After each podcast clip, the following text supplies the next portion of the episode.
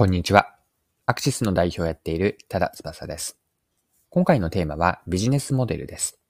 面白いと思った高速バスの PR 企画を取り上げて学べることについて掘り下げます。それでは最後までぜひお付き合いください。よろしくお願いします。はい。ご紹介したいのは東京と長野間を走る0円バスなんです。これは期間限定なんですが、あと対象も学生のみで面白い企画だなと思ったものです。0円バスといったように、バスの運賃を0円にしているのは、学生をターゲットに地元長野への就職や経済活性化につなげる狙いがあるからなんです。0円バスについては日経新聞でも紹介されていたので、記事から引用します。マスネットワークは8月上旬、東京都と長野県を結ぶ0円バスを運行する。学生の里帰りシーズンに合わせた帰省バスと企業見学を組み合わせる。大学1から2年生が主な対象で、将来の就職活動に活かしてもらいたい考えだ。8月4日から10日に長野東京、東京長野をそれぞれ3便ずつ運行する。新型コロナウイルスの感染対策として1便の乗客数は限定する。今回は県内企業7社が参加する予定だ。乗車する学生は1便ごとに2社程度を訪問して会社側の説明などを受ける。学生は無料で乗車でき、運行費用は企業が負担する。首都圏の大学に通う長野県出身者や、長野県内の大学に通う首都圏出身者などの利用を見込む。はい。以上が日経の2022年7月29日の記事からの引用でした。で通常の高速バスというのは、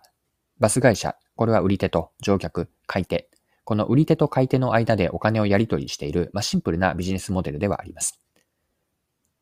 対して0円バスは、乗車できるのは学生限定とはいえ、第三者を巻き込むことで、新しいビジネスモデルになっているんです。第三者とは、地元のゆか長野にゆかりのある学生に就職してほしいと考えている会社。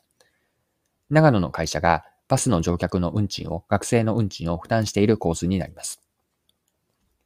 バス運行会社のバスネットワークは乗客から直接ではなくて、企画に協賛してくれた長野の会社からお金をもらっているんです。で、ここまでを整理をすると、3社それぞれにメリットがあること、ビジネスモデルになっていると思っていて、ゼロ円バスのメリット、まず学生にとってですが、無料でバスに乗れること。あとは、地元の企業を知れたり、直接、えっと、直接見れる機会があると。これが学生にとってのメリットです。また、企業にとってですね、地元の長野の企業にとっては、地元に縁のある学生の採用につながること。あと、バスのえ、運行会社であるマスネットワークにとっては、集客ができて話題性を作れるというこうしたメリットがあります。でこの0円バスにはビジネスモデルを考えたり、他社のビジネスモデルを分析するときのヒントがあります。例えばお金を直接ユーザーからいただくのではなくて、別のプレイヤーからに変えられないかと発想してみることですかね。ま、視野を広げて第三者を巻き込むことでビジネスモデルを進化させられないか考えてみるといいのかなと。その時に大事なのは、自社だけではなくて、エンドユーザーや新たに入ってもらうプレイヤーに価値やメリットがあることなんですね。最低でもこれまでと同じ、できれば今まで以上の価値をもたらすことが重要です。0円バスのニュースから学べるのは、すべてのプレイヤーにそれぞれのメリットがあるウィンウィンにするビジネスモデルにはどうすればいいのか、こうした着想を持っておくと、ヒントとやったり気づきとか何かこうブレイクスルーになることにつながるのではないかなと思います。